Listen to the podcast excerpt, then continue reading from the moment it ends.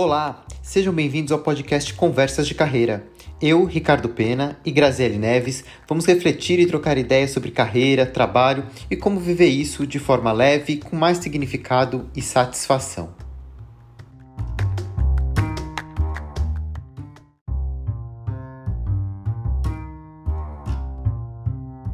Estamos vivendo em uma era de desafios e oportunidades sem precedentes. A crise climática, os desafios globais de saúde e as mudanças nos valores sociais estão alterando as prioridades individuais. A forma como vivemos e trabalhamos está sendo constantemente reinventada pelos avanços da tecnologia e pelo surgimento de gerações que já nasceram digitais. Navegar em uma era em que a turbulência e a disrupção são a norma exige que os líderes façam mudanças fundamentais. Eles devem, de fato, se reimaginar realizando um trabalho interior para mudar suas mentalidades e consciência para ver o mundo de uma maneira nova. Neste episódio, vamos conversar sobre as cinco mudanças críticas para a liderança da nova era. Esse é um tema que é muito interessante porque é, ele trata de, um, de uma questão que é a gente está vivendo um mundo que é, é muito novo, é muito diferente do que a maioria dos líderes que estão em posição hoje foram criados e foram contextualizados. Tem uma questão ali de conflito geracional, né? São gerações diferentes, vivendo em contextos diferentes, mas o fato é que o mundo está evoluindo de uma forma rápida e de uma forma muito crítica, onde a gente percebe que o modelo que vem uh, de gestão e, e, de liderança, ele já não se encaixa mais, né? É uma busca uh, incessante por ganhos e lucros, uma pressão por resultados a qualquer custo, um modelo que valoriza muito a autoridade, o controle, uh, a competitividade entre organizações e indivíduos, que não, não encaixam mais num mundo que hoje busca um olhar para a sustentabilidade, um olhar para o equilíbrio climático e de meio ambiente, um mundo que valoriza mais a inclusão e a diversidade, né? que tem um olhar mais para a contribuição e para o impacto. Então as coisas estão um pouco é, diferentes. E quando a gente adiciona ainda o ingrediente tecnologia, digitalização, inteligência artificial, isso traz ali um contexto que muda muito rapidamente, de uma forma muito brusca, né? A McKinsey fez um, um estudo muito interessante que, que pontua, né? Qual que é o papel da liderança e como que a liderança deve se comportar ou se adaptar para poder navegar nessa nova era ou até para liderar as organizações rumo a essa nova era, né? Quando a gente pega as grandes organizações, elas já têm, já começam a fazer movimentações nesse sentido a olhar uh, para esse caminho onde a gente vai ver é, um modelo principalmente de uma liderança que sai de um modelo individual para um modelo de uh, liderança em rede, onde esse modelo que tradicional que a gente conhece é, já não funciona mais, né? Então esse estudo é bem legal e ele traz é, cinco grandes aspectos onde a liderança deve observar essa mudança, essa mudança de mindset, essa modernização para poder se adaptar eh, a esse mundo que é tão, tão diferente. E para o líder, é, é um movimento que é, que é importante, porque não é só mudar algumas habilidades, é se reinventar, se reimaginar. E mexe muito com crenças, com a mentalidade pessoal de, de, de cada um. Mas é um, é um olhar muito interessante que as organizações e a liderança precisa ter para poder navegar nesse, nesse novo mundo, né, Grazi? Exatamente, Rick. E mexe principalmente com o status quo de todo o sistema aqui que a gente vê as empresas operando, né? Então, se a gente for falar aqui dos principais pontos, um dos que eu gostaria de trazer agora, dessa grande mudança, é sair da história do gerar lucro apenas por lucro e pensar em impacto, né? A gente não, nunca falou tanto de ESG, de sustentabilidade, nunca falamos tanto de propósito. Acho que a palavra até já tá, caiu no, no, lugar comum de tanto que é falada dentro das organizações. Mas no final do dia, a gente está falando de como é que as, as, essas empresas vão passar a gerar mais valor dentro do ecossistema onde elas estão é, inseridas.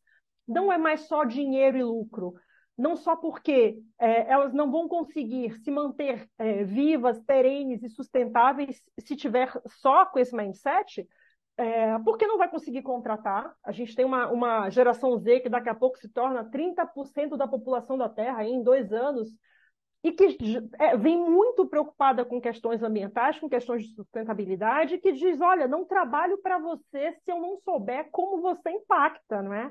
Como você cuida dos seus funcionários, como você cuida do planeta. A gente está falando de um mercado consumidor cada vez mais atento também à forma como as empresas se é, posicionam, né?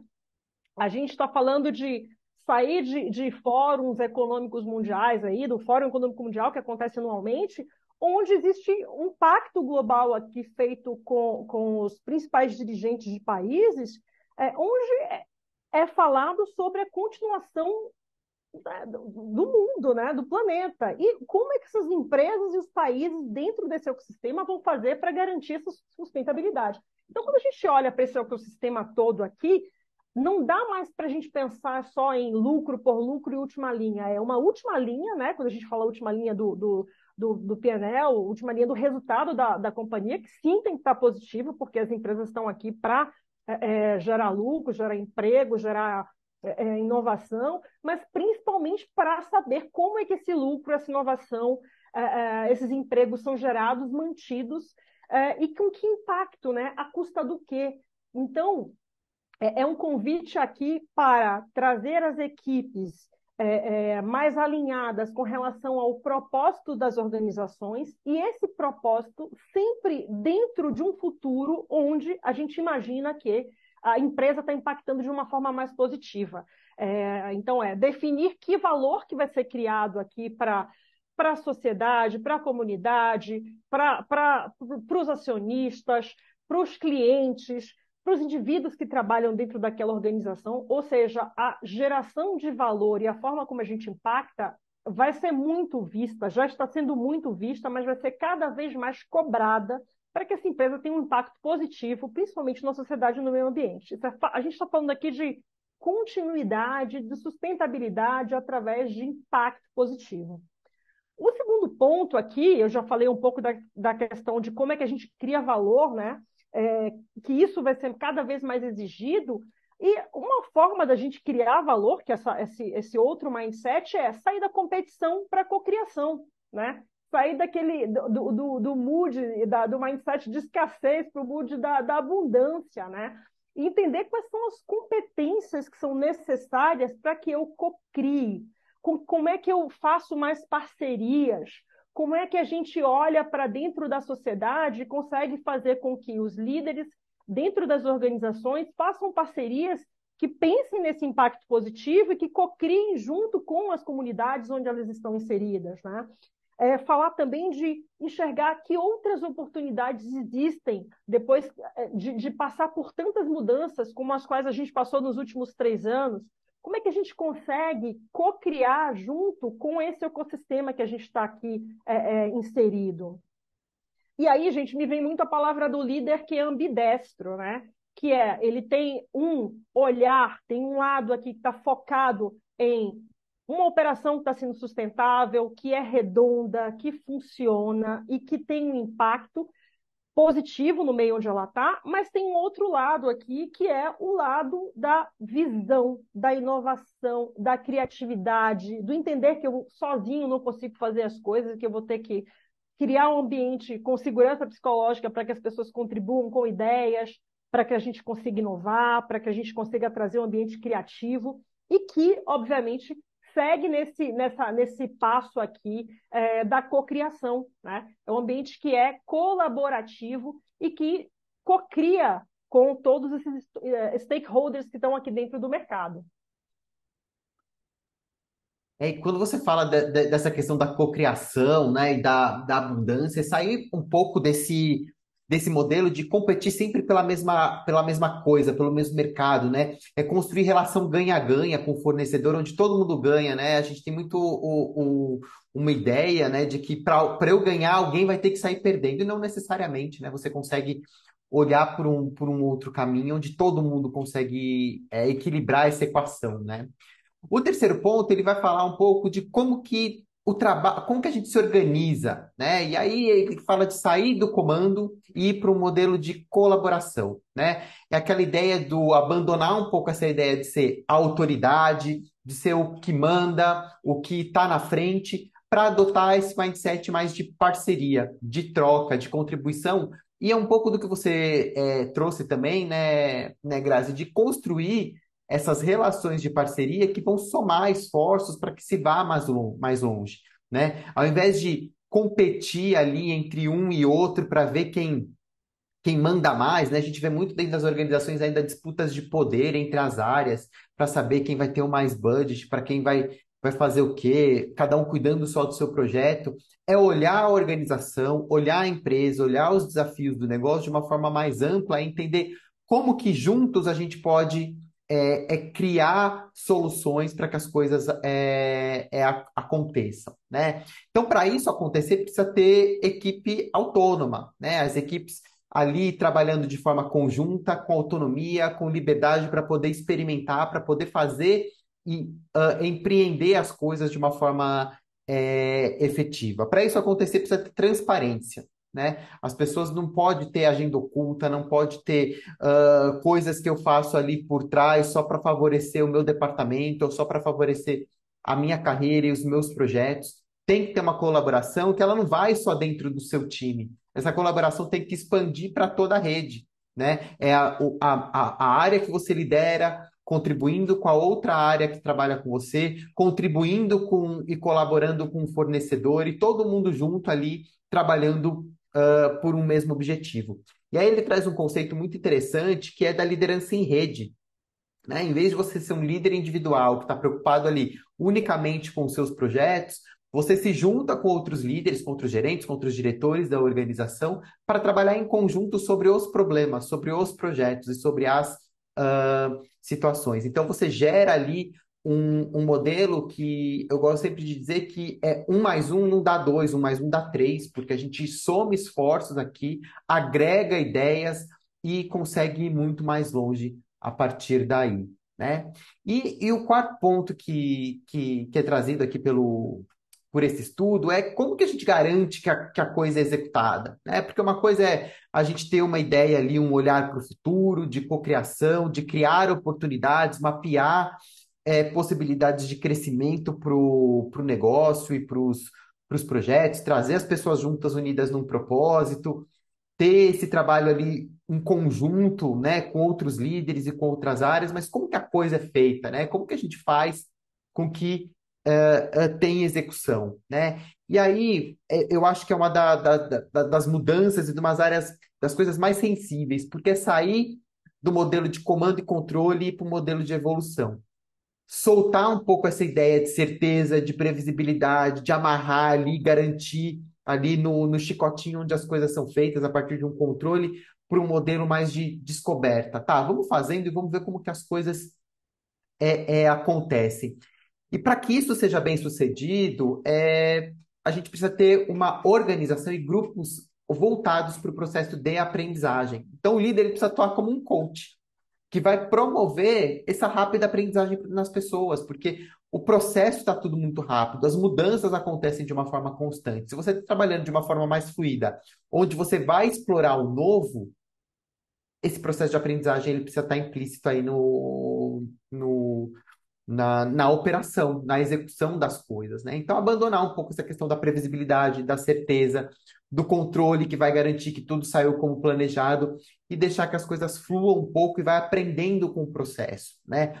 É, é ter uns ciclos mais curtos de ação, onde você toma uma decisão, você executa e age em cima daquela decisão e observa o que, que rolou, né? Qual foi o aprendizado que a gente teve aqui? Deu certo, não deu certo? O que, que funcionou, o que, que não funcionou? E a partir daí partir para um próximo modelo. A gente não consegue mais planejar com muita pra, planos para daqui de 5 anos, 10 anos, é mais no, no, no, curto prazo. E aí também não é só ter um olhar para o hoje, né? A gente tem que olhar para a atuação de hoje, para os negócios que estão acontecendo, gerar resultado no curto prazo, porque resultado é importante, né? É o que vai sustentar a organização ali financeiramente, mas também ter esse olhar de co-criar esses negócios que vão ah, acontecer e vão surgir amanhã, né? Trazendo um pouco essa ideia que você falou da- das possibilidades que, que, que a gente vai cocriar e, e gerar, mas também tem que ah, ter o olhar do deixar para trás o que já não funciona mais, né? Abandonar, desapegar de certos processos ou de certas coisas que a gente muitas vezes acaba carregando ao longo do tempo, porque sempre fez desse, foi desse jeito, sempre fez assim, e a coisa funciona, só que dentro de um novo contexto talvez não funcionem mais. E a gente precisa ter esse desapego para deixar para trás o que já não faz mais sentido. E aqui é chave, ah, e é muito, muito importante é, trabalhar a ideia com, com a equipe, com as pessoas e com todo mundo que está envolvido nesse processo, de que a mudança faz parte, né? E que a mudança hoje ela já não é mais uma mudança pequena, as mudanças são significativas e cada vez mais frequentes. Então, é, a- en- engajar as pessoas, liderar as pessoas, fazendo com que elas entendam e até se entusiasmem, se engajem com esse processo das mudanças significativas e de que isso pode gerar uma surpresa positiva, e isso nem, nem sempre essa mudança é uma ameaça. Ou seja, é, transformar essa mudança que muitas vezes a, gente vê como ameaça em oportunidade e, e- e fazer com que as pessoas entendam que é parte do processo e a gente tem que navegar é, é, por elas a partir daí.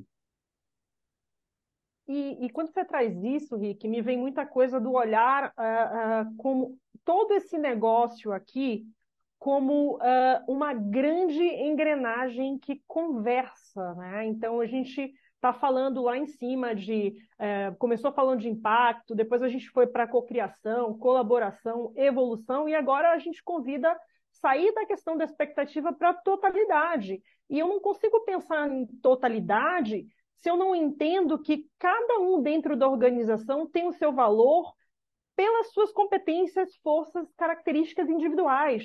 E essas pessoas só conseguem demonstrar suas competências, os seus talentos, as suas características e as experiências, inclusive, e aprendizados que trouxeram para esse trabalho, para comungar junto dentro daquela organização, se esse ambiente não tiver segurança psicológica, se não for um ambiente que está falando, conversando com o bem-estar das pessoas que estão trabalhando ali, se as pessoas não se sentem seguras físicas ou emocionalmente ou mentalmente para estar tá desenvolvendo um trabalho. Então, é, é, é, tão importante a gente falar disso, de olhar é, as, os ambientes hoje corporativos de uma forma é, mais é, global entender que a gente está falando de pessoas que estão ali dentro trabalhando para o mesmo objetivo e que tem que ser minimamente um ambiente bom, de respeito, onde a totalidade é enxergada, onde as diferenças são preservadas e são vistas como possibilidades que vão te ajudar a, a, a evoluir, a cocriar, a colaborar, porque cada um vai entrar aqui com a sua plataforma, cada um entra aqui com o que é bom, cada um vai entrar aqui com o que é, é, tem de diferente especial para contribuir com esse todo. Mas só faz sentido se a gente entender que é um ambiente que é seguro psicologicamente, e que tem aqui a, a figura da, do líder, né, da liderança humanizada cada vez mais no centro aqui da tomada das decisões. É, e, e, e quando você fala disso, e aí pensando até em todos os outros aspectos, né, vem muito para mim a questão da competição, né? É, o quanto que ambientes muito competitivos é, acabam desestimulando todas essa, todos esses aspectos, né? De como gerar impacto, de você atuar numa totalidade, colaboração, a evolução, né? Ser mais autêntico. Eu lembro muito de, de empresas que eu trabalhei onde a competição se falava muito em competição saudável, né? E aí fazia lá o concurso da, da, da área que entregou mais resultado, a loja que vendeu mais. E era sempre colocado de uma forma muito pesada, onde quem vendeu mais era sempre muito valorizado, quem ficava ali no final da, da linha acaba ficando ali é, é, é marginalizado. E quando a gente pensa no contexto onde você deveria ser autêntico, você uh, trabalha no processo para evoluir processos. A gente fala muito aqui sobre a questão das parcerias e da, das colaborações. Como você vai colaborar num ambiente competitivo onde você tem que ser o melhor para sobreviver?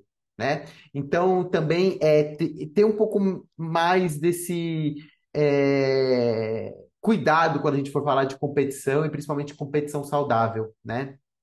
Esses ambientes muito competitivos não geram um ambiente muito fácil de pertencimento, são, são ambientes que geralmente são muito turbulentos né? Então é, é difícil você ser autêntico num ambiente assim, é difícil colaborar quando você está competindo com o seu par, né? Se eu sou valorizado por ser o melhor, o que vende mais, por que que eu vou ajudar o outro a tomar o meu espaço no pódio, que no pódio só tem um lugar?